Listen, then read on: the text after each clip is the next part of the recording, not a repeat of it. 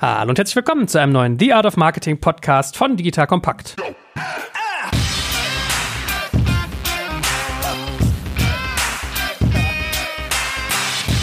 Und jetzt sitzt ihr da und denkt, huch, The Art of Marketing habe ich noch nie gehört. Ich habe schon The Art of Sales gehört. Ich habe schon The Art of Customer Service gehört, aber Marketing noch nicht. Was ist denn da los? Siehe da, ein spannendes neues Format. Entstanden über irgendwie eine lange Zeit, also was sozusagen die Kopfarbeit angeht, nämlich mit dem lieben Robin, das habe ich lustigerweise aber auch hinterher festgestellt, vermittelt mich eine lange Geschichte. Der gute Robin Heinze, Geschäftsführer und geschätzter Könner bei der Kölner Marketingagentur Morfire, ist mir vor einigen Jahren schon im Zuge eines Google Ads Seminars über den Weg gelaufen. Und als wir dann dieser Tage zu tun hatten, weil seine Company bei uns Werbung geschaltet hat und ich dann gemerkt habe, oh, die sind spannend, die sollten wir mal podcasten, habe ich festgestellt, ah, lustig, den kenne ich schon deutlich länger. Ja, was dann mir auch zeigte, hey, wenn Leute so lange von, schon sowas machen und mit so einer Energie immer noch, dann ist das ein gutes Zeichen. So, lieber Robin, das mal als kleine Herleitung. Gleich musst du noch einen Satz zu dir sagen, aber vielleicht schon mal als ersten Pitch. Dieser Podcast wird sich um Marketing-Themen drehen. Vor allem du, also ist ja sozusagen deiner, ich mache hier Staffelstabübergabe quasi nur, wirst fleißig mit Gästen über Marketing-Themen reden. Und wie das genau aussehen wird, das werden wir jetzt mal zwei Minuten besprechen, bevor wir schon ins erste Marketing-Thema straight einsteigen. Aber wie gesagt, wie angedroht. Sag mal ein, zwei Sätze noch kurz zu dir. Jawohl, vielen Dank für die schöne Anmoderation unserer langen Geschichte. Ich bin Robin, einer der Mitgründer und Geschäftsführer von Morefire. Wir machen alles, was Traffic und Conversion irgendwie bringt, kommen aus dem SEO-SEA-Bereich, machen aber mittlerweile sehr, sehr viel Social Media, Display, Marketing Automation etc. mit charmanten 80 Kollegen ungefähr,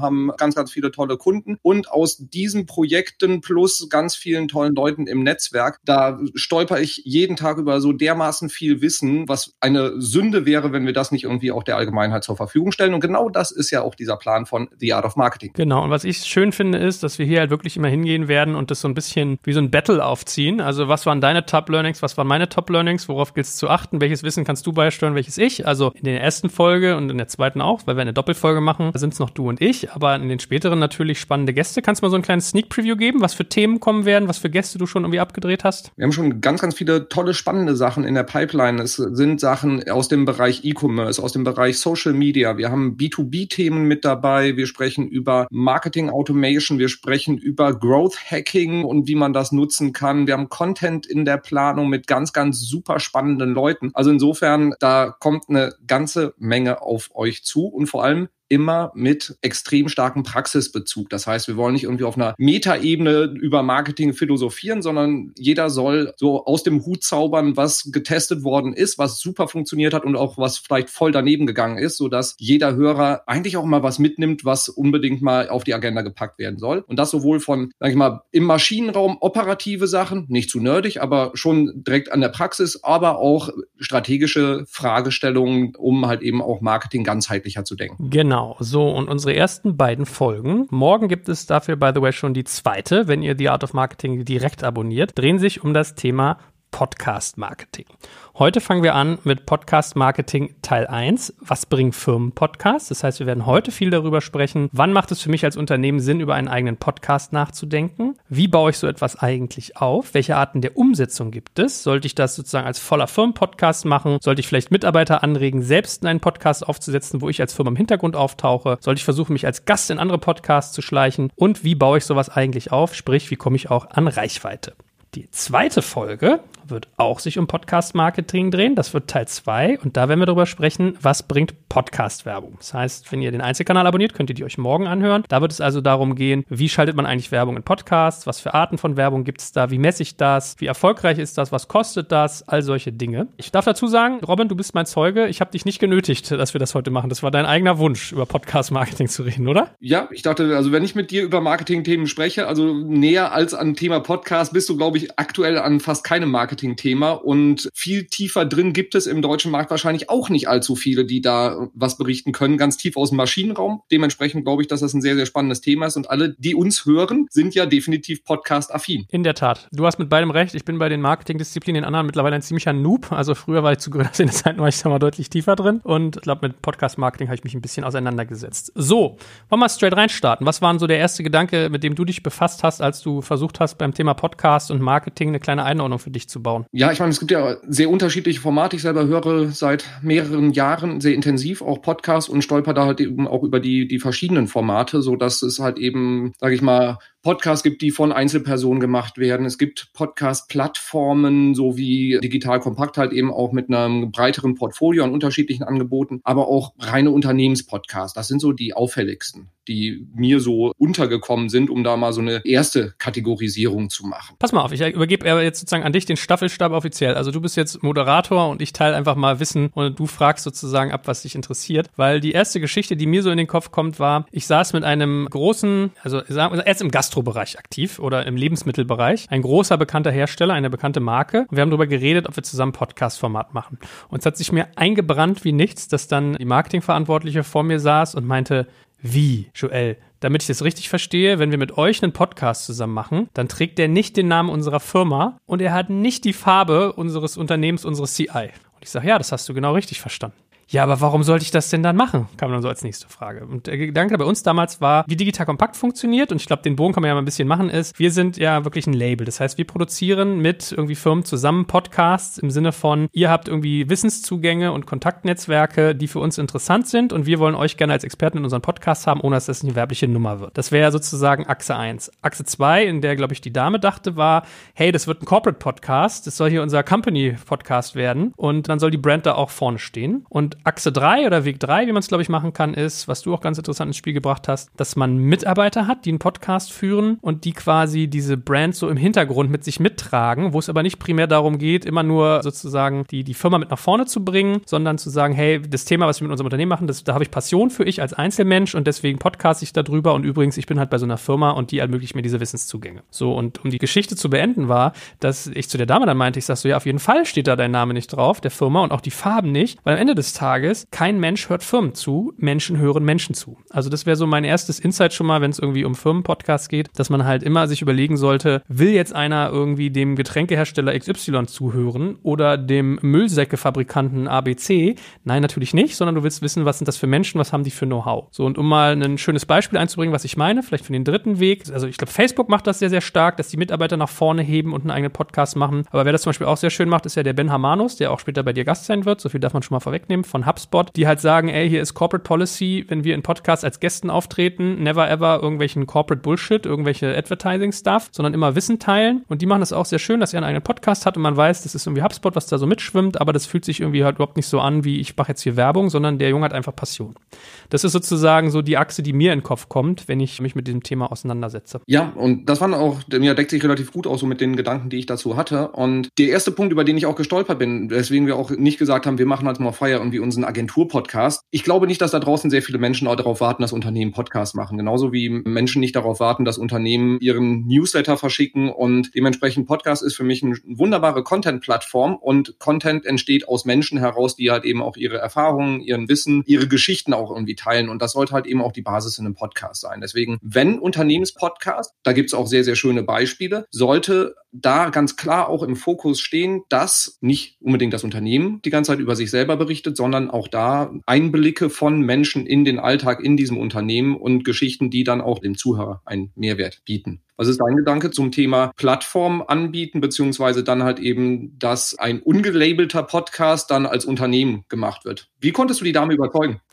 Äh, die lustige Geschichte ist, ich habe sie nicht überzeugt. Die ist hinterher sozusagen nicht bei uns gelandet, weil sie gesagt hat, sie hat sich so unsere Podcast-Übersicht angeguckt. Da war ja dort nur die Gusche von dem Joel drauf. Wir haben so das Gefühl, wir ordnen uns die unter als Marke. Das wollen wir nicht. Und der Gedanke, und ich glaube, dass das wieder ein schönes Bild war eigentlich, dass ich gesagt habe, naja, Moment, du musst dir Folgendes überlegen. Kein Mensch will nach Brand zuhören. Sie war anderer Meinung, sie meinte, sie hört total gerne den Dunkin' Donuts Podcast, von dem ich noch nie gehört hatte, aber ich stelle es mir eigentlich ganz lustig vor, wenn da jedes Mal so bunte Donuts quasi irgendwie Thema sind. Ich sag so, weißt du, der Punkt ist doch folgender am Ende des Tages, wenn ich mit dir einen Podcast mache, dann bin ich ein neutrales Qualitätssiegel, dass ich quasi als äh, Medienmacher belege, dass du eine gewisse Kompetenz in dem Bereich hast, weswegen ich dich berücksichtige als Gast und äh, Co-Autor ja eigentlich dieses Formats. Das heißt, natürlich fließt irgendwie Geld, dass du mich dafür bezahlst, dass wir irgendwie zusammen podcasten. Aber der Gedanke ist ja eigentlich, ich werde eigentlich eher für meine Zeit bezahlt und meine Aufmerksamkeit, dass ich sage, von denen vielleicht x Podcasts, die ich pro Monat mache, mache ich einen mit dir und widme mich deinem Thema, weil ich dich und das Thema so relevant finde, Komma das.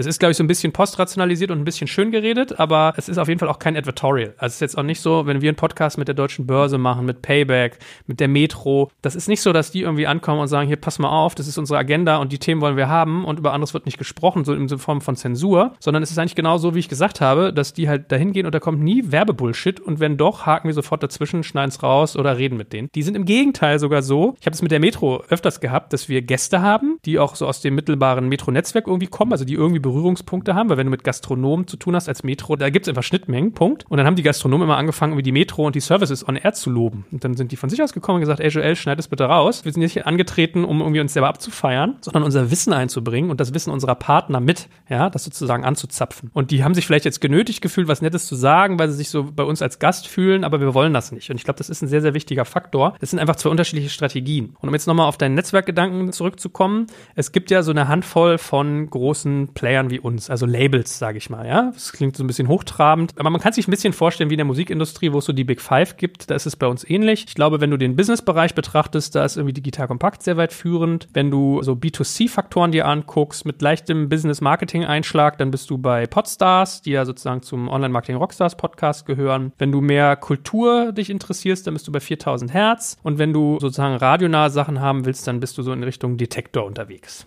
So, ich glaube, ich habe noch ein, zwei vergessen. Es gibt auch noch sowas wie Audio Alliance, die auch relativ viel so B2C-nahe Sachen machen.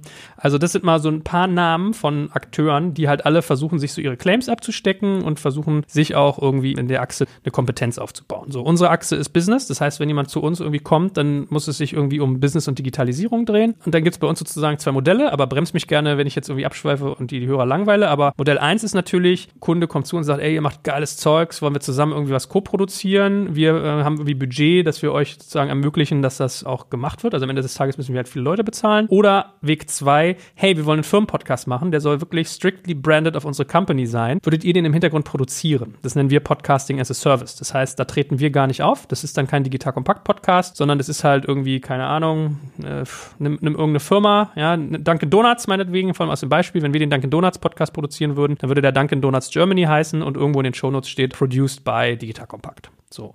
Und wir nehmen dann alle Prozesse ab. Aber es sind halt zwei unterschiedliche Cases, ob du sagst, ich mache das jetzt quasi mit jemandem angedockt und will Content beisteuern oder es soll wirklich branded sein, hard strictly sozusagen an der Firma orientiert. Oder der dritte Weg, den wir von angerissen hatten, wäre halt, die machen einen Corporate Podcast, aber den macht eine Person. Dann ist das, weiß ich nicht, der Ben Hamanos, der redet gerne über Marketing Automation und man weiß, der gehört zu HubSpot, aber das ist jetzt hier nicht die HubSpot-Werbenummer. Wem würdest du mit welchen Vor- und Nachteilen was raten? Also welche Ziele stecken dahinter, wenn ich sage so, ich will meinen Corporate Podcast haben? Also ich, ich habe das vorhin so ein bisschen ins Negative auch vielleicht gestellt, weil kein Mensch will Unternehmenspodcast hören. Das ist ein bisschen überspitzt bezogen. Da gibt's ganz, ganz tolle Sachen. Also auch B2C-Bereich, sowas wie Hornbach, die dann ihre Werkstattgespräche haben, was richtig cool produziertes Zeug ist. Auf der anderen Seite gibt's halt eben dann auch so die nicht gelabelten Sachen, die etwas neutraler rüberkommen wenn wir die beiden einfach mal nehmen, weil das sind oft so aus meiner Wahrnehmung so die naheliegenden Dinge. Wem empfiehlst du was? Naja, man muss ja immer vom Ziel her denken. Also, wofür ist Podcasting gut? Für Branding primär. Also, es ist ein sehr starker Kanal, was Branding angeht, Brandbuilding. Also, da gibt es diese ganzen schönen englischsprachigen Buzzwords, also Top of Mind sein, Thought Leadership aufbauen. Sprich, wenn ich podcaste, dann bin ich wirklich im Ohr der Menschen und das macht was mit denen. Es ist sehr wirkstark, es ist sehr, sehr intensiv. So, und was meinte ich damit? Also Thought Leadership heißt, man wird als ein Wissensträger in einem Bereich aufgebaut. Branding heißt, meine Marke wird bekannt und Top of Mind sein heißt, wenn ich beim, ans Thema X denke, ist Brand das erste, was mir in den Kopf kommt. So, ein Faktor. Der zweite Faktor ist natürlich Content Marketing. Also es ist sehr, sehr gut dafür gemacht, tiefgehenden Content Kunden, Nutzern, Interessenten rüberzubringen. Was ist sozusagen der Unterschied? Warum schreibe ich jetzt nicht irgendwie einen dreiseitigen Blogartikel oder mache irgendwie ein White Paper oder oder? Der Faktor bei Podcasts, wenn man den, glaube ich, verstanden hat, da habe ich auch relativ lange gebraucht, bis ich diese Formulierung so gut gefunden habe für mich, ist, sie sind ein Kanal, oder Pet Podcast ist ein Kanal, der Hörer in einem Moment erreicht, wo ihr Körper beschäftigt ist, ihr Geist aber eigentlich aufnahmefähig. Das heißt in der Konsequenz, Podcasts machen tendenziell latent unproduktive Zeit produktiv. Beispiel, du fährst zur Arbeit, du fährst auf Reisen, du bist beim Joggen. Man kann jetzt immer so ein bisschen eine Ethikkomponente reinbringen und sagen, ey, beim Joggen will ich den Kopf abschalten und so. Alles fair, ja, aber sagen wir mal, du bist in einer Situation, wo du kein Textmedium konsumieren kannst und kein Bildmedium. Das heißt, Podcasts erreichen dich, wenn du körperlich beschäftigt bist und du kannst nicht Text und du kannst nicht Bild konsumieren, hast aber Aufmerksamkeit zur Verfügung. Putzen, spazieren, Arbeitsweg, Sport, ja, also die Top 3 sind wirklich, glaube ich, Weg zur Arbeit, dann Sport, damit ein bisschen Abstand spazieren und dann kommt sowas wie, ich mache den Abwasch, ich putze zu Hause äh, oder einfach ich sitze auf der Couch und möchte mich berieseln lassen. So.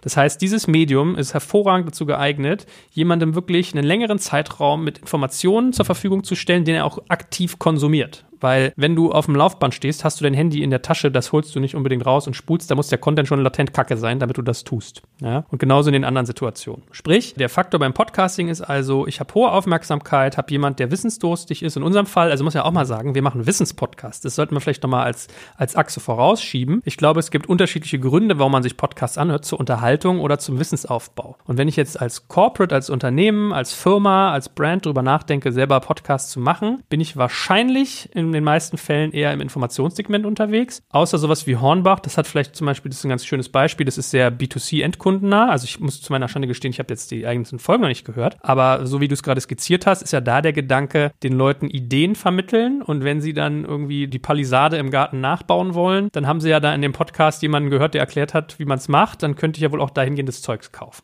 Zurück zu unserer Frage, was ist meine Zielsetzung? Wenn ich als Ziel habe, jetzt zum Beispiel im Beispiel von Hornbach, wäre das vielleicht top of mind sein, wenn es ans Thema Heimwerken geht und wissen, dass ich da was kaufe, dann ist das ein cooler Case. Und wenn ich es dann schaffe, das entertaining zu machen, dann ist auch gar nicht mehr unbedingt so wichtig, wer die Person ist, sondern dann kommt es mehr vom Format. Also wenn du weißt, okay, jede Folge zum Beispiel kommt irgendein Handwerker und erklärt, wie er was Tolles gebaut hat und was seine Tricks dabei sind, dann braucht es zum Beispiel vielleicht gar nicht so einen wiederkehrenden Moderator. Wenn ich hingehe und sage, okay, ich bin irgendwie jemand, der ein großer US-Konzern der Marketing Automation macht, dann bin ich ich, glaube ich, eher in dem Eck Content Marketing und da dann Thought Leadership aufbauen. Dann nehme ich einen meiner kompetenten Mitarbeiter, wie meinetwegen den Ben, und sage, hey, hallo, hast du Bock, was zu machen? Oder der am besten Fall kommt der selber und sagt, ey, hier, ich schaue mit den Fußen, leg mal ein bisschen Teflon aus, ich brenne für das Thema und startet das Ding. Ja, also so würde ich daran gehen, dass ich vom Weg denke, was ich machen will. Und wenn du zum Beispiel sagst, okay, ich will jetzt mit Digital Kompakt hier die nächste deutsche Börse werden, also wenn die Jungs und Mädels bei sich in ihrem Universum quasi über das Thema, keine Ahnung, XYZ reden, dann ist sozusagen deine Zielsetzung wahrscheinlich einfach so einen gewissen Qualitätsstempel zu kriegen, also in Richtung Thought Leadership und auch zu zeigen, was man weiß und Netzwerkerweiterung. Weil das ist, glaube ich, auch noch ein Faktor, den haben wir noch völlig ausgelassen. Da, wenn du mir noch den Atem und die Aufmerksamkeit schenkst. Was ich stark unterschätzt habe, ist der Faktor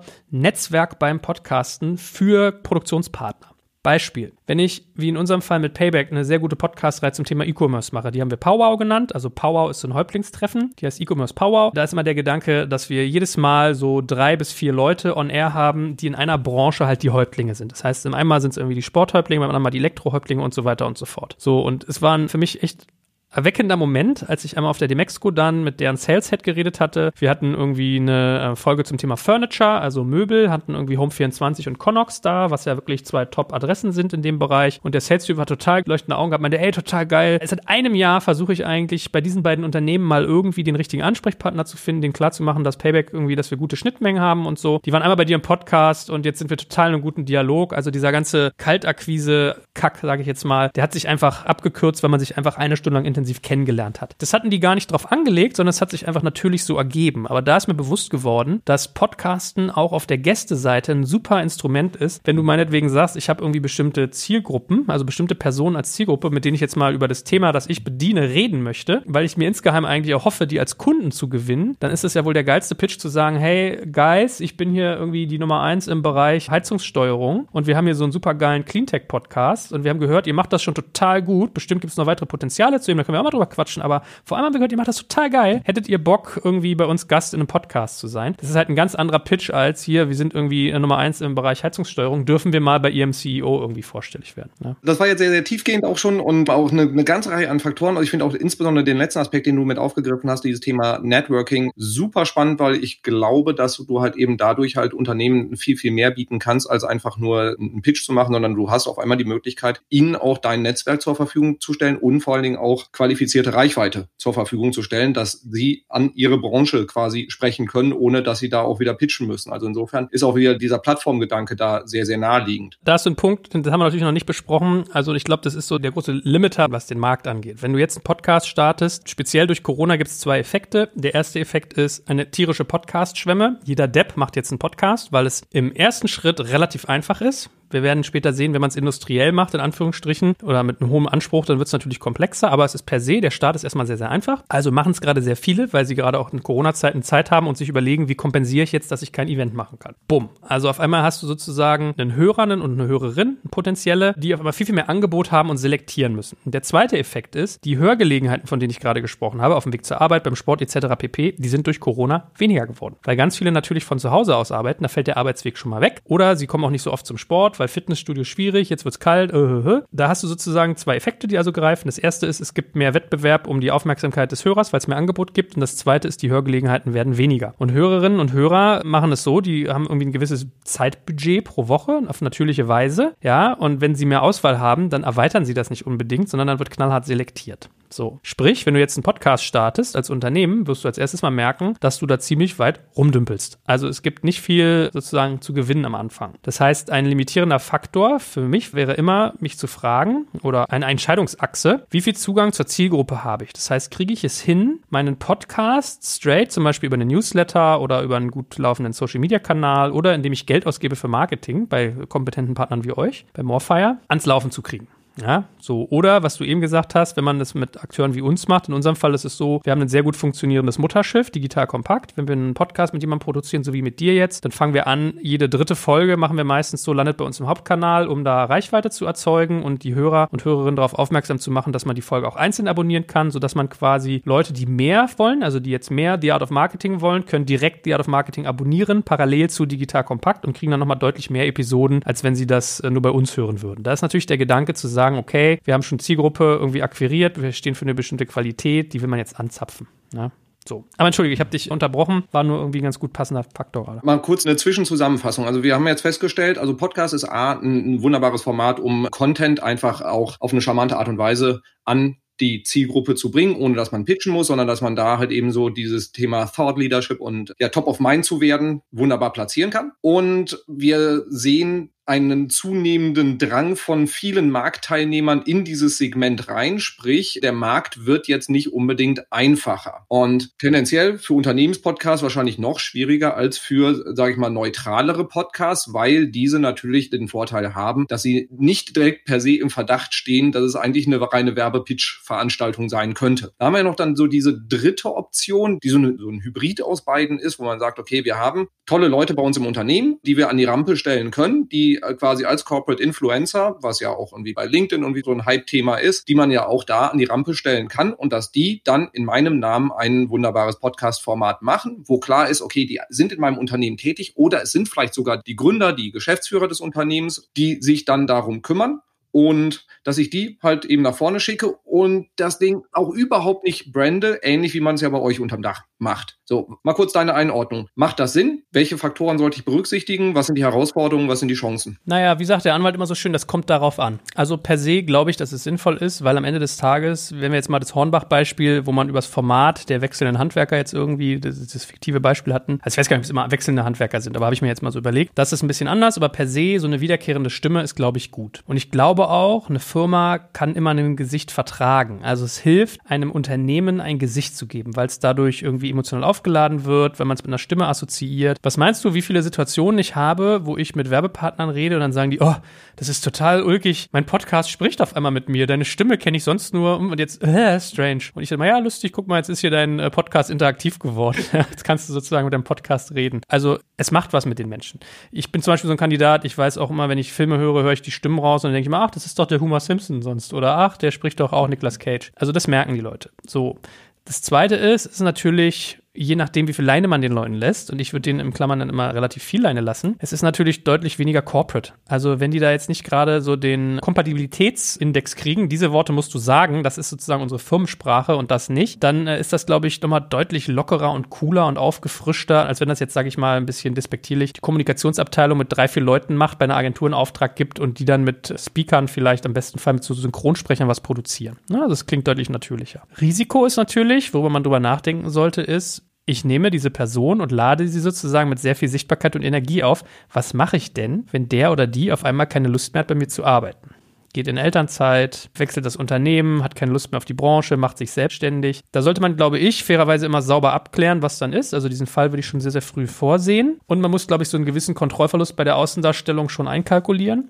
Aber was für natürlich ein netter Weg sein kann, um sowas abzumildern, was jetzt zum Beispiel Facebook tut, ist, die haben einen Marketing-Podcast und da gibt es drei unterschiedliche Moderatoren. Das heißt, ich kann diesen Ansatz des Mitarbeiter machen für mich X auch sozusagen ein bisschen auf breitere Beine stellen, damit wenn Mitarbeiter A jetzt keinen Bock mehr hat auf meine Firma, und das kann ja immer mal passieren, das wissen ja, ist ja mittlerweile ein Arbeitnehmermarkt geworden, das Digital-Business und Digitalisierungsgeschäft, dass ich dann auch zwei andere habe und vielleicht den Mitarbeiter A ersetzen kann, ohne dass man es brutal merkt. Also das Risiko ein bisschen reduzieren, dass ich meine Firmenwahrnehmung sehr stark an eine Person kopple, dadurch runterfahren. Man wird, glaube ich, trotzdem den Effekt haben, dass man sagt so, hä, machst du diesen Podcast gar nicht mehr? Du warst doch immer da, was ist denn da los? War die Firma kacke? Also mal ehrlich, erzähl mal. Ja, aber das ist, glaube ich, ein bisschen eingepreist. Dafür hat man auf der anderen Seite halt genau diesen Natürlichkeitsfaktor und auch so dieses man darf ja auch nicht unterschätzen, diesen Drive, der von innen kommt. Ne? Also, wenn ein Mitarbeiter oder eine Mitarbeiterin so viel Bock hat, dass er irgendwie, weiß ich nicht, ein bis zwei Stunden seiner Zeit pro Woche darauf allokiert, dann wird er das schon mit einer gewissen Qualität, glaube ich, machen. Ja, und ich meine, um mal ein anderes Beispiel zu nennen, was du auch so in unserer Vorbereitung angesprochen hast, ist ja Kassenzone mit dem Kollegen Alex Graf. Das ist eigentlich so, glaube ich, gefühlt mal so ein Passion-Projekt von ihm gewesen, was jetzt natürlich sehr eng und sehr gut verzahnt ist mit seinem Unternehmen Spriker.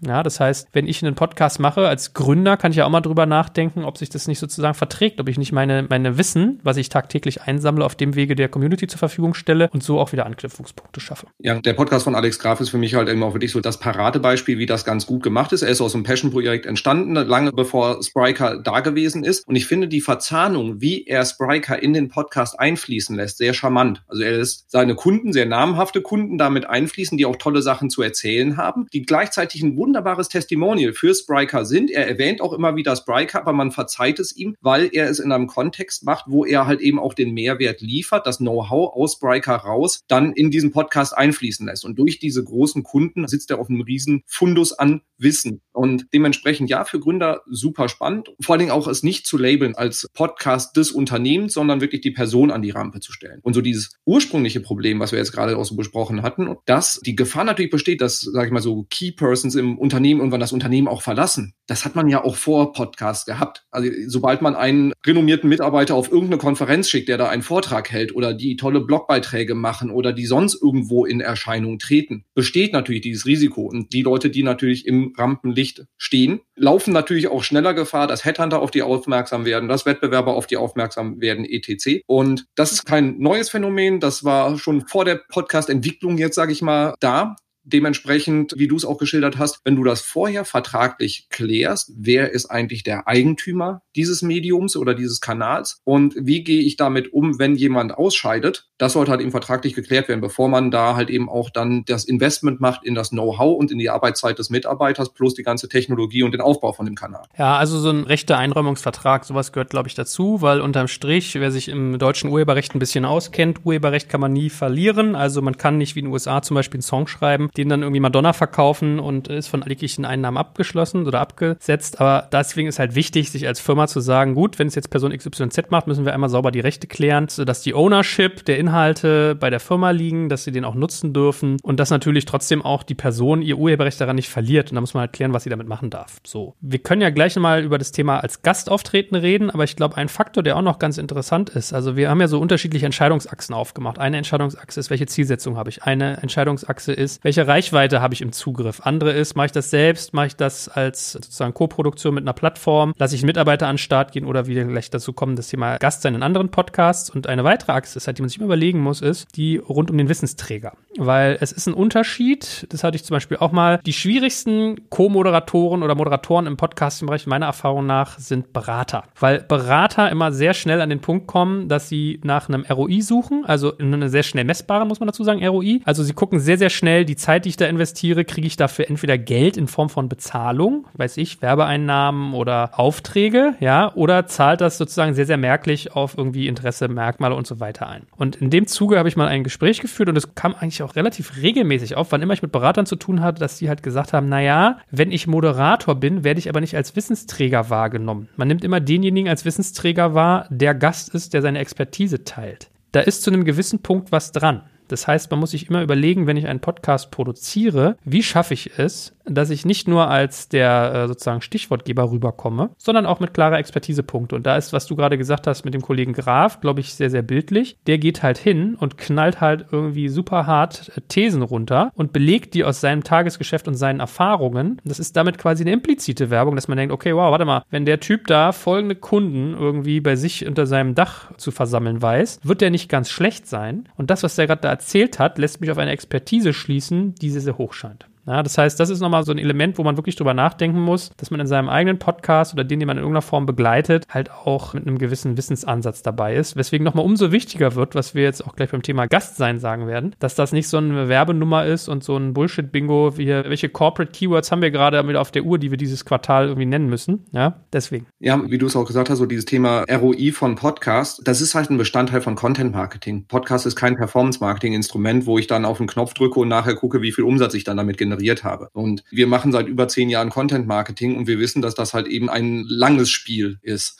Podcast dient dazu, eine Autorität aufzubauen. Genauso wie wenn du einen Blog machst oder wenn du PR-Arbeit auch machst, was jetzt, sage ich mal, eine gewisse Ähnlichkeit mit Content Marketing hat. Da verkaufst du nicht sofort, aber du sorgst dafür, dass wenn die Leute einen Bedarf haben, du auf jeden Fall in ihrer Gedankenwelt eine tragende Rolle spielst. Und genauso sollte man es halt eben auch beim Podcast betrachten. Das heißt auch Unternehmen, die da auf einen schnellen ROI schielen und sagen, okay, wie viele neue Aufträge generiere generiere ich denn jetzt darüber, werden wahrscheinlich zu ungeduldig damit sein und dementsprechend dann auch die Investitionsbereitschaft relativ schnell wieder zurückfahren und dann war es halt eben versenktes Geld. Und dementsprechend, wenn ein Content einfach auch als einen sehr, sehr spannenden Bestandteil im gesamten Content-Marketing sieht und das halt eben auch mit anderen Maßnahmen verzahnt, mit Social-Media-Aktivitäten auch verzahnt, mit anderen Veröffentlichungen, die man macht, dann kann man da, glaube ich, sehr, sehr stark von profitieren und durch dieses Audio-Erlebnis einfach auch Leute erreichen, die man mit einem Blog oder textlichen Publikationen niemals niemals erreichen würde, weil sie einfach zu viel Zeit auf Autobahnen, in Zügen oder an Flughäfen verbringen. Na, ich meine, eine schöne Geschichte dazu. Das ist jetzt mehr B2C-Bereich, aber glaube sehr gut übertragbar hier. Wir produzieren ja auch einen B2C-Podcast, nämlich Kunst trifft digital. Das mache ich zusammen mit dem Sebastian Krumbiegel von den Prinzen und wir haben in einer Episode Sebastian Fitzek interviewt, den Psychothriller-Autor.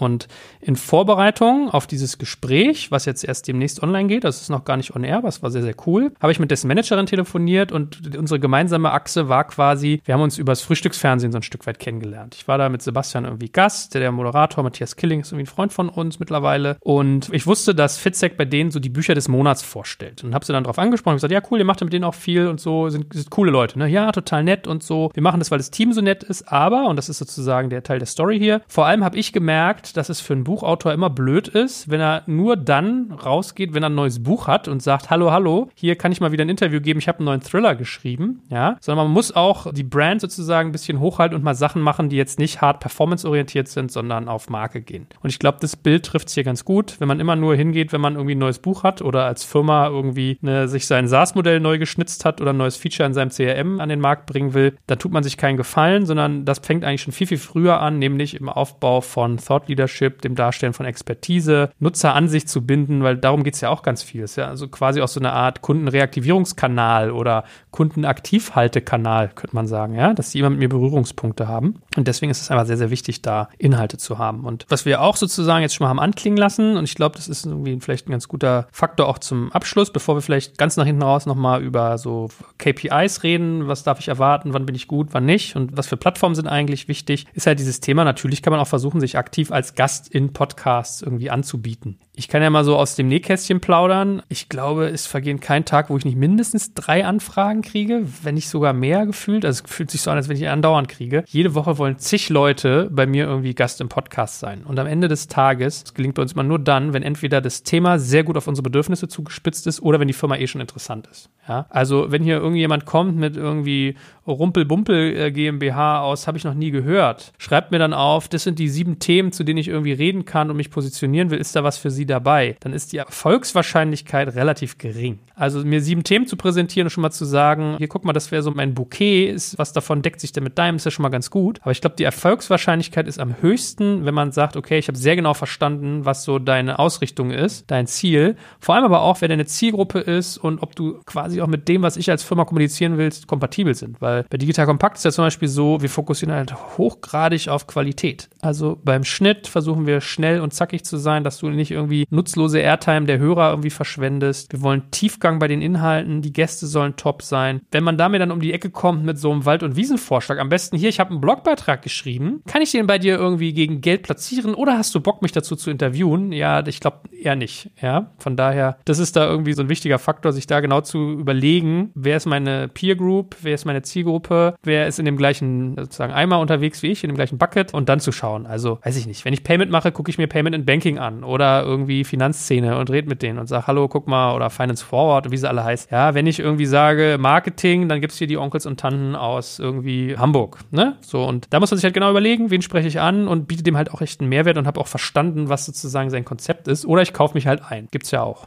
Ja, ich habe eine ganze Reihe an Erfahrungswerten als Gast in Podcasts, weil ich vorher einfach zu faul war, mich selber um ein eigenes Format zu kümmern, habe ich mich dann halt eben auch gerne reingesneakt in andere Formate oder bin halt auch aktiv gefragt worden. Dadurch, dass bei uns halt auch sämtliche Vorträge und Blogartikel, die wir machen, wo wir nicht die ganze Zeit irgendwie zwei Daumen in unsere Richtung zeigen und wir erzählen, wie, wie toll wir sind, sondern wir einfach auch große Freude dran haben, Content zu teilen. Deswegen habe ich da schon so ein paar Erfahrungswerte und das deckt sich relativ gut mit dem, was du sagst. Das heißt, wenn du da anfangen würdest zu pitchen, pitchen, glaube ich, bist du ganz schnell raus aus der Nummer, insbesondere bei den Formaten, die auch großen Wert auf Qualität legen. Also das ist im Endeffekt, so wie du es auch gerade geschildert hast, das Gleiche, was man ja aus der PR-Arbeit auch kennt. Wenn du einem Journalisten dir eine Pressemitteilung schickst, wie, wie toll dein Unternehmen ist und wie dein neuer Vorstand heißt und wie die Wachstumszahlen sind, dann juckt das einfach kein Schwein. Du wirst niemals eine Veröffentlichung haben, da kriegen die tausend Faxe pro Tag mit genau solchen Meldungen, die sie einfach nicht abdrucken werden. Und das Gleiche ist bei Podcasts. Im Moment wahrscheinlich noch, weil, sage ich mal, diese Qualitätsselektion noch nicht so ausgefallen Möglichkeit ist wie irgendwie im Fachjournalismus, hat man vielleicht noch ein bisschen bessere Chancen, da durchzukommen, aber nicht bei den qualitativ hochwertigen Formaten.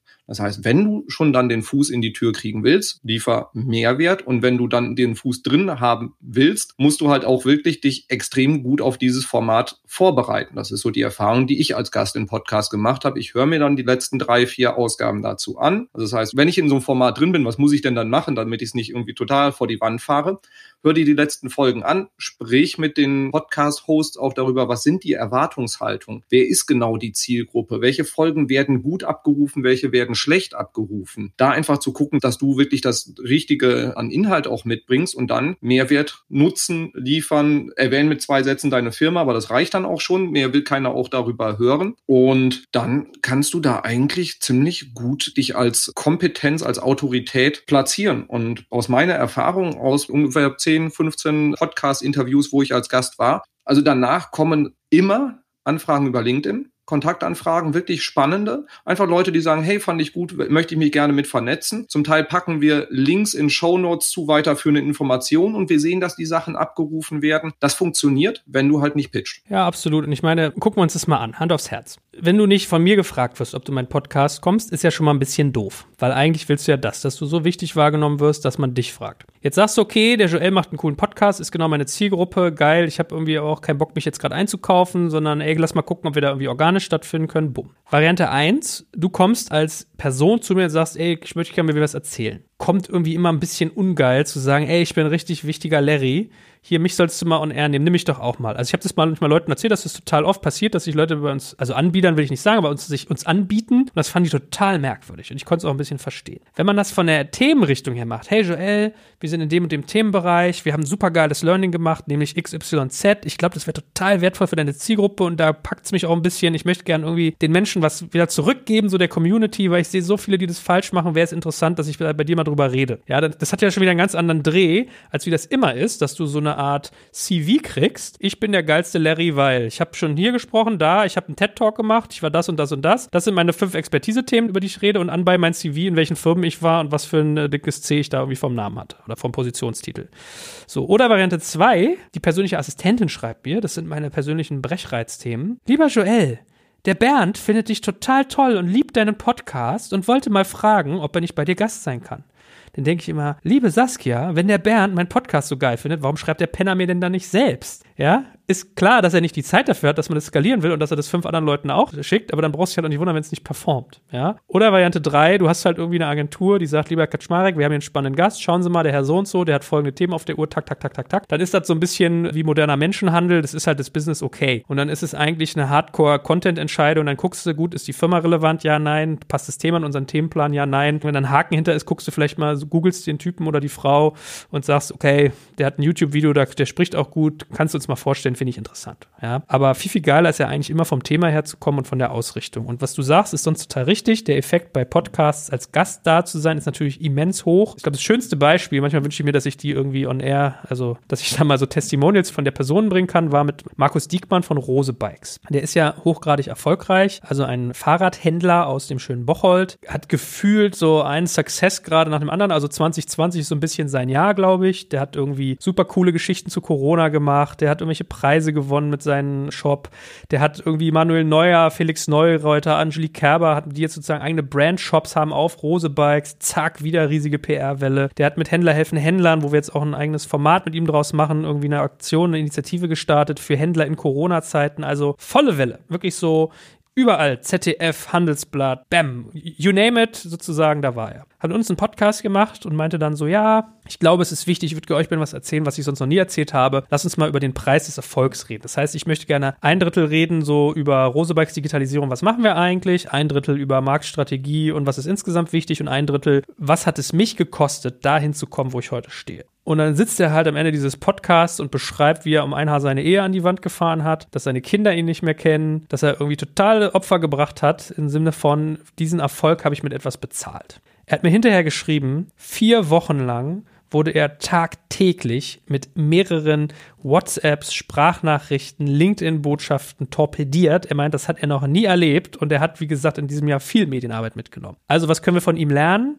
Wenn ich mir gut überlege, was ich dem Publikum erzählen möchte, was ist Mehrwert und was passt zu dieser Plattform, kann das ein Kanal sein, der dich wirklich in Sphären schießt, was jetzt Reaktionsfreude und Intensität angeht, die man sich gar nicht ausmalen kann. Das muss man auch mal überlegen. Die meisten Podcasts werden ja wenig geschnitten. Es sind ja wenig Leute so perfektionistisch unterwegs wie ich, dass sie sagen, okay, ein Amp fliegt raus, eine Pause sowieso auch. Wenn der irgendwie sich doppelt oder dreimal dasselbe erzählt, fliegt auch raus. Die meisten Leute lassen ja relativ ungefiltert on air gehen, was du da erzählst. Wenn du mit einem Pressefuzzi Fuzzi redest, also mit irgendwie einem Journalisten im Sinne eines Printmagazins, wenn du im Radio ein Interview gibst, wenn du hier ein 90 Sekunden TV produzierst, du hast null Kontrolle darüber, was reinkommt. Also bei Text ist es meistens noch üblich, dass du so eine Abnahme geschickt kriegst. Hallo Joel, das war das Gespräch, was wir hatten. Folgende Zitate möchte ich bringen, habe ich dich richtig verstanden? Da bist du manchmal schockiert, was sie dann verstehen, was du sagst, ja. Aber das ist ja beim Podcasten ganz anders. Du kannst ja wirklich quasi einen Monolog halten, so wie ich jetzt gerade, vier Minuten und der bleibt halt straight on air und du hast noch eine gewisse Kontrolle darüber, was beim Endkunden und der Endkundin ankommt. Ein sehr schöner Monolog, ein sehr spannender Monolog, weil ich habe auch diesen Podcast von Markus Diekmann gehört. Ich habe ihn auch schon in zig anderen Podcasts gehört und das war wirklich der so, boah, das macht was mit dir, weil du siehst halt immer so diese strahlende schöne Geschichte und weißt jetzt auf einmal so, okay, ne, kann sich eigentlich jeder denken, dass diese Medaille eine Kehrseite hat, aber das, das war dann einfach nochmal so ein komplett anderer Einblick. Und es ist sehr, sehr spannend einfach zu hören, also, was das mit Leuten macht. Und ich meine, die paar lächerlichen LinkedIn-Anfragen, die ich dann für meine Interviews bekomme, schäme ich mich jetzt gerade, dass ich sie als positives Beispiel erwähnt habe. Nee, gar nicht. Bestimmt mehr, als du jetzt äh, erzählst. Nein, aber es ist genau wie du sagst und es machen sich erschreckend wenige Leute darüber Gedanken. Tim Rauer hat als erstes, als wir mit dem gepodcast haben, der bekannte Starkoch auch gesagt, Leute verstehen nicht, Erfolg hat einen Preis. Und das checken die nicht. Und deswegen, der hat da genauso, bam, hat er so ein Momentum, Momentum, was du im Hinterkopf vielleicht wirklich wabernd hast, nach vorne geholt. Und das zweite, was, glaube ich, im gefühlten ein Drittel des Feedbacks kam, war, wow, das war, als wenn ich mit euch im Wohnzimmer sitze, als wenn ihr voll die Kumpels seid, als wenn ihr schon voll lange kennt. So kennt ihr euch schon so, nee, eigentlich so drei Wochen oder so, ja. Und das darf man auch nicht unterschätzen. Diese Beziehungsbildung, die halt on air stattfindet, so wie jetzt mit dir und mir, das macht halt auch was mit den Menschen, ja. Aber da sind wir, glaube ich, auch einer guten Brücke, um jetzt mal den Hörerinnen und Hörern nach hinten raus ein bisschen noch KPI und Plattformwissen mitzugeben. Also, wo sollte ich präsent sein und wie kann ich meinen Erfolg messen bei dem Thema? Genau. Und wie viele Leute erreiche ich eigentlich mit so einem Podcast? Weil da gibt es ja unterschiedlichste Zahlen. Also, wenn, wenn man dann irgendwie so mitkriegt, was irgendwie in in den USA ein Podcast abgerufen wird. Wie sind die Zahlen im Vergleich dann auch dazu so in Deutschland? Wie lange brauche ich, um da, sage ich mal, auf einer Flughöhe zu sein, dass es auch echt Spaß macht, weil ich dann auch wirklich Zugang zu Kunden habe, weil das ist ja im Endeffekt, wenn ich das als Content-Marketing-Plattform betreibe, mich ein bisschen weniger von dem GAFAs dieser Welt abhängig machen will, sondern meinen eigenen Kundenzugang haben will, macht das mit 20 Leuten natürlich deutlich weniger Spaß als mit 2000. Ja, also ich glaube, erste Frage, die man vorausschicken sollte, ist, wo muss ich stattfinden, damit? Ja, wir hosten zum Beispiel bei Podigy und es ist mittlerweile eigentlich üblich bei solchen Plattformen, dass man von dort aus die ganzen anderen gängigen irgendwie bespielt. Das heißt, Podigy ist eigentlich sowas wie ein Hoster und dann solltest du natürlich bei Spotify sein, bei Apple Podcasts, bei Google Podcasts, kannst dir auch mal sowas wie Amazon angucken. Das nimmst du eigentlich so mit als Beifang. Da weiß keiner, wie die jetzt demnächst abheben werden und bei dieser. Aber ich würde sagen, die Top 2 in Deutschland sind Apple und Spotify. Und was ich noch nicht so einschätzen kann, wo ich mir jetzt versuche, noch sukzessive mehr ein Bild zu machen, ist Google Podcasts. Das ist vor allem im US-Markt irgendwie so ein großes Ding. Und ist ganz interessant interessant. Es gibt dann schöne Artikel darüber, wie sollte man so Abo-Buttons bei sich auf die Seite bauen. Da hat mir jemand dann irgendwie, habe ich so einen sehr schönen Beitrag gelesen auf Medium, glaube ich. Ja, eigentlich nur, das war für US, deswegen ein kleiner Disclaimer. Eigentlich braucht es nur einen Apple-Link und einen Google Podcast-Links, weil es gibt diese beiden Universen, Android und Apple. Und ein Android-Hörer, die meisten Leute hören auf Mobile, der interessiert sich für Apple nicht und ein Apple-Nutzer interessiert sich für Android nicht. Also bam, das ist genau der Fit. Die beiden musst du drauf haben und zack, kommst du auf deine Abonnentenbasis in beiden Plattformen. Du hast sozusagen das Beste aus beiden Welten. War ein bisschen älter, glaube ich, so ein oder zwei Jahre der Beitrag und USA ist Spotify nochmal ein anderer, sozusagen, nochmal einen anderen Aufschlag als hier in Europa. Ich würde sagen, das, was bei denen Android oder Google Podcast ist, ist bei uns mehr Spotify. Also das ist sozusagen sehr stark im Kommen. Das sind die Plattformen, die man bedienen sollte. Apple, Spotify und danach gelagert die anderen. Man sollte auch wissen, dass diese Plattformen unterschiedlich performen. Wenn ich einen Business-Podcast mache, habe ich bei Apple Podcasts zum Beispiel deutlich bessere Hörerschaft als auf Spotify, weil meine These, Spotify mehr Ablenkung plus jüngere Zielgruppe. Also du kannst wirklich sehen, ein guter Podcast also die Podstars weiß ich, die geben immer ein bisschen mehr pushigere Durchhörquoten. Ich sag eigentlich immer, ab 60% Durchhörquote bist du schon sehr gut. Die sagen immer 80%, was ich sehr viel finde, was mich ehrlich gesagt wundern würde, wenn viele Leute das hinkriegen. Aber in der Range willst du landen und das schaffst du, glaube ich, gut auf Apple Podcasts. Wenn du das gleiche Stück dir auf Spotify anguckst, hast du wahrscheinlich so eine Finishing-Quote von 20, 30% weniger oder 20 Prozentpunkte weniger. Also, weiß ich nicht, 40 bis 50 Prozent oder 40 bis 60. Wenn du wiederum Entertainment-Formate auf Spotify anguckst, habe ich festgestellt, unser Kunstdrift Digital. Das war eine horizontale, da habe ich mich teilweise gefragt, ob ich einen Bug drin habe, ja. Da dachte ich, was ist denn hier los? 90 Prozent von Anfang bis Ende, bumm, gerade durchgehört, keiner abgeschaltet. Während bei Apple da die Kurve ein bisschen runterging. Also ich glaube, die Zielgruppen sozusagen in ihrem Geschmäckle sind auch ein bisschen anders, je nach Plattform. Bei Apple auch spannender Faktor Push. Also du kannst, wenn du Apple-Hörer bist oder Apple-Hörer können immer auch neue Folgen sich pushen lassen oder kriegen die eher gepusht als bei Spotify, was ein echter Vorteil sein kann. Plus das Universum ist da halt nochmal ein bisschen gelernter. Also ich meine, fairerweise hat Apple das Podcasten erfunden, ne? Muss man auch mal sagen, mit dem iPod damals, den, den gab es vorher gar nicht. Deswegen ist natürlich so eine gewisse Klientel noch nach wie vor da. So, zurück zu deiner eigentlichen Frage, weil jetzt haben wir erstmal nur gesagt, welche Plattform sollen wir sein und wer hört wie durch. Wie viele hören das eigentlich? Was für eine Performance kriege ich wann hin? Wenn du als Unternehmen von null startest, und sagen wir mal, du hast keinen Zugriff jetzt mit, wow, ich habe ein Newsletter mit 50.000 Abonnenten und, und, und, dann wirst du wahrscheinlich nicht sehr weit kommen, es einfach nur on air zu stellen, sondern wirst Geld in die Hand nehmen müssen. Ich würde sagen, die ersten drei bis sechs, neun, zwölf Monate hast du wahrscheinlich ein paar hundert Abspielungen auf deinem Podcast. Vielleicht irgendwas zwischen 50 und 150 so im ersten Quartal, steigerst dich dann irgendwann auf 300 bis 500. Wenn du einen Kracher hast, es lebt ja immer mit Leuchttürmen, ja, wenn du sagst hier, ey, Jeff Bezos hat das erste Mal auf Deutsch einen 15-minütigen Podcast gegeben, dann ist natürlich ein anderer Schnack, ja, aber das hast du ja auch nicht sozusagen so ohne weiteres manchmal. Also wenn du Fame reinbringst, ist es natürlich ein anderer Faktor. Fame kostet aber meistens auch in irgendeiner Form doch wieder harte Währung. Aber das ist sozusagen, wo ich mit rechnen würde, am Anfang ein paar hundert. Aber ich möchte den Leuten auch so ein bisschen austreiben, dass sie sagen, boah, ja, hier, ey, unter 10.000 macht ja gar keinen Sinn. Da kann ich ja eigentlich auch machen, ja. Weiß ich, YouTube-Werbung schalten oder bei Instagram ein bisschen was losballern. Ich sag immer, es ist nicht wichtig, möglichst viele Leute zu erreichen, sondern möglichst die richtigen mit möglichst dem richtigen Aufschlag. Also wirklich sozusagen einer Message, einer Botschaft, die verfängt. Das ist sozusagen viel, viel zentraler.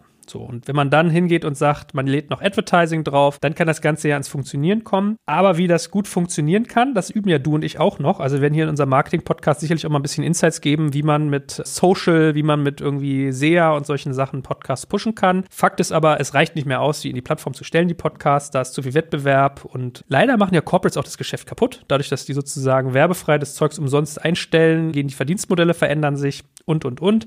Die Leute sind auch nicht mehr so gewillt, Werbung anzuhören. Sowas spielt ja auch mit rein, aber das führt uns jetzt vielleicht zu weit, zur Werbung das nächste Mal. Deswegen, also Plattform ist ja noch das andere Thema, so Leute wie wir. Also bei uns ist es halt so, wir sind halt Business-Hörer. Wir haben, ich glaube, 28.000 Abonnenten, 60.000 Hörer. Also jeder Zweite, der uns hört, hat uns auch abonniert. Wenn ich da natürlich eine Folge rausknalle, dann habe ich gleich ein paar tausend Hörer pro Episode. Also wenn wir was neu starten, machen wir das deshalb immer. Und wenn wir Einzelkanäle promoten wollen, das ist natürlich interessant. Aber wenn du jetzt zu jemandem hingehst, der für dich produziert, was wir ja zum Beispiel auch machen mit Podcasting as a Service, dann bist du im selben Bucket. Dann bist du auch sozusagen am Anfang mit niedriger Reichweite dabei. Aber ich meine, mein Gott, es ist einfach auch ein Content-Medium, was gefüttert werden will. Das heißt, die eine Sache, die wir den Hörerinnen und Hörern, die jetzt über sowas nachdenken, vielleicht nochmal mitgeben, ist Frequenz, Frequenz, Frequenz. Also es kommt immer darauf an, wenn ich das tue, dann muss ich es auch mit einer gewissen Zuverlässigkeit tun und ich soll es immer mit einer gewissen Qualität tun. Und Leute wie wir, die halt dabei helfen können, die sagen, hey, wow, komm, ich produziere deinen Podcast, du gibst einfach nur eine Tonspur ab, schiebst ein paar Euros über den Tisch und wir kümmern uns um den Rest. Da ist es genauso wichtig, also da ändert sich auch nichts dran. Wenn du das sozusagen einmal machst und dann ein halbes Jahr nichts bringt, dann hilft es nichts. Aber wenn du das mit einer gewissen Konsequenz und Wiederkehrbarkeit tust, dann fährst du, glaube ich, schon ganz gut. Du hast jetzt auch eine ganze Menge an Zahlen in den Raum geschmissen und um das einmal nochmal kurz zu sortieren. Ich hoffe, ich kriege es noch sauber hintereinander und um das halt eben auch kombiniert mit qualitativen Aussagen. Also zum einen Content Marketing, du bist halt lange bei den Leuten in Ohren. Du hattest jetzt gesagt, 50 bis 80 Prozent der Podcasts, die an Unternehmer, Unternehmenszielgruppen gehen, werden durchgehört oder bis 50 bis 80 Prozent der Inhalte werden gehört. Und wenn wir uns anschauen, dass ein Podcast irgendwo zwischen 20 und 60 Minuten ist, weißt du, wie viel Zeit die Leute mit deinem Gedankengut verbringen. Das ist schon mal eine extrem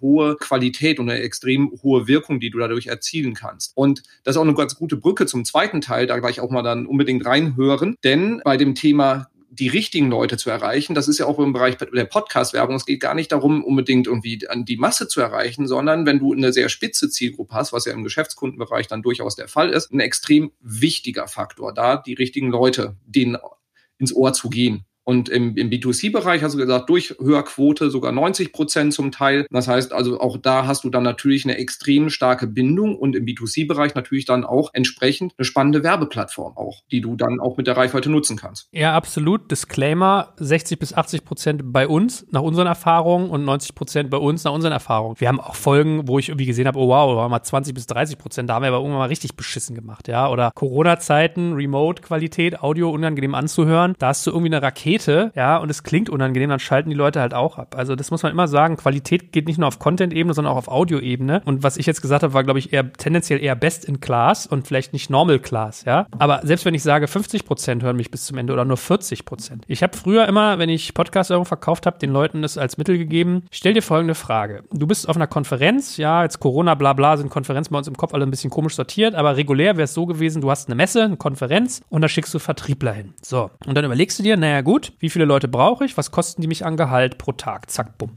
Was kommt an ROI zurück? Wie viel Airtime? Jetzt überleg dir mal, wenn 5000 Leute dir zu irgendwie 50 Prozent eine Stunde zuhören. Also du hast da meinetwegen 25 Minuten mal 5000 Leuten. Rechne das mal hoch. Und dann überleg dir mal, wie viele Stunden müsste so ein Sales-Mitarbeiter, so ein Vertriebler auf der Konferenz rumhampeln oder wie viele Vertriebler müsstest du insgesamt dahin schicken, die da acht Stunden irgendwie hier den, den Hampelmann machen, um genauso viel Airtime bei irgendwelchen potenziellen Leuten zu erzeugen. Das ist ziemlich gigantisch viel. Ja, das war damals von Alex Graf, habe ich glaube ich dieses Bild damals mitbekommen, weil da sind wir genau in diesem Qualität versus Quantität Thema, ja. Wenn du hingehst und anfängst, Podcasts mit TKP-Brille zu betrachten, wirst du unglücklich. Wenn du hingehst und sagst, okay, was kostet mich so ein Podcast zu produzieren und hat er in drei Folgen nicht irgendwie mindestens irgendwie anderthalb tausend Abonnenten, wirst du unglücklich sondern du musst es ganz klar sehen als ein Content-Marketing-Element, wo du am Anfang dich beweisen musst, wo du dir vielleicht Abkürzungen kaufen kannst, indem du ein Gast in anderen Podcasts bist, auf deinen Podcast hinweist, wenn du bezahlst über Marketing etc. pp. Am Ende des Tages geht es um gute Qualität, dauerhaft dem Nutzer rüberzubringen. Ah, und das klingt, ich hätte, wenn ich jetzt du wäre, würde ich jetzt sagen, tolles Schlusswort, Joel, Dankeschön. Jetzt moderieren wir ab. Wir haben schon eine Stunde gepodcastet und man soll nur so lange wie einen Inlandsflug in Deutschland podcasten. Den Pitch, den du jetzt am Ende gemacht hast für das Thema Podcast, der hat mir sehr gut gefallen, weil du halt wirklich dieses Thema hast. Du bist lange bei den Leuten im Ohr, du hast sehr viel Möglichkeiten Möglichkeiten, einfach auch da eine Präsenz und halt eben dieses Thema Thought Leadership aufzubauen. Wenn man da jetzt einfach nochmal diesen ganzen Berg an Input, den du jetzt mal auch hauptsächlich von dir jetzt gekommen ist, so ein bisschen zu runterbrechen. Also generell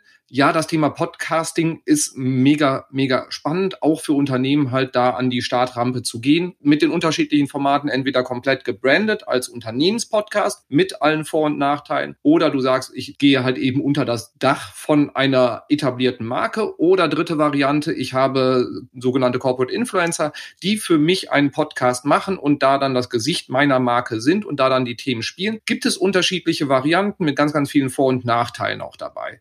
Die Variante, wenn ich sage, okay, eigenen Podcast produzieren. Ich weiß nicht, ob ich diese Kontinuität hinkriege, ob das überhaupt mein Thema ist, ob Audio mein Kanal ist. Probier es aus, indem du als Gast in Podcast reingehst. Wenn du das vorhast, dann schick nicht die Assistentin vor, nerv die Leute nicht, mach keinen Sales Pitch, sondern such dir die Formate aus, wo du reinpasst und guck dann, dass du da auch wirklich einen inhaltlichen Mehrwert lieferst. Und wenn du das wirklich gut machst, wirst du da auch sehr schnell eine Resonanz drauf bekommen. Wenn du es nicht so gut gemacht hast, lernst du, dass vielleicht auch das Format Audio dann doch nicht genau dein deins ist oder deine Inhalte nicht zu diesem Format gepasst haben. Kann ja auch noch mal als kleinen Abschluss irgendwie eine kleine Klickempfehlung geben, wenn man darüber nachdenkt, einen Corporate Podcast zu machen. Man braucht nur auf unsere Seite gehen, digitalkompakt.de und dann oben auf dieser Suche, die noch total beschissen gemacht ist, aber ich habe von Jochen Krisch mal gelernt, wenn man sich für seine Seite nicht schämt, hat man zu spät angefangen, ja, für die erste. Wir müssen jetzt glaube ich mal die 2.0 irgendwann starten, aber Spaß beiseite, unsere Suche ist nicht schön, aber wenn man da Podcasting as a Service einfach in vier Worten eingibt, wir haben zum einen so eine Infoseite, wo wir Podcasten sozusagen erklären, was wir da tun, was wir für Dienstleistungen bringen. Aber vor allem haben wir halt so eine Art Formular, wo wir sagen, hey, wie soll dein Podcast eigentlich gemacht sein? Und ich glaube, der gibt schon mal ganz vieles vor.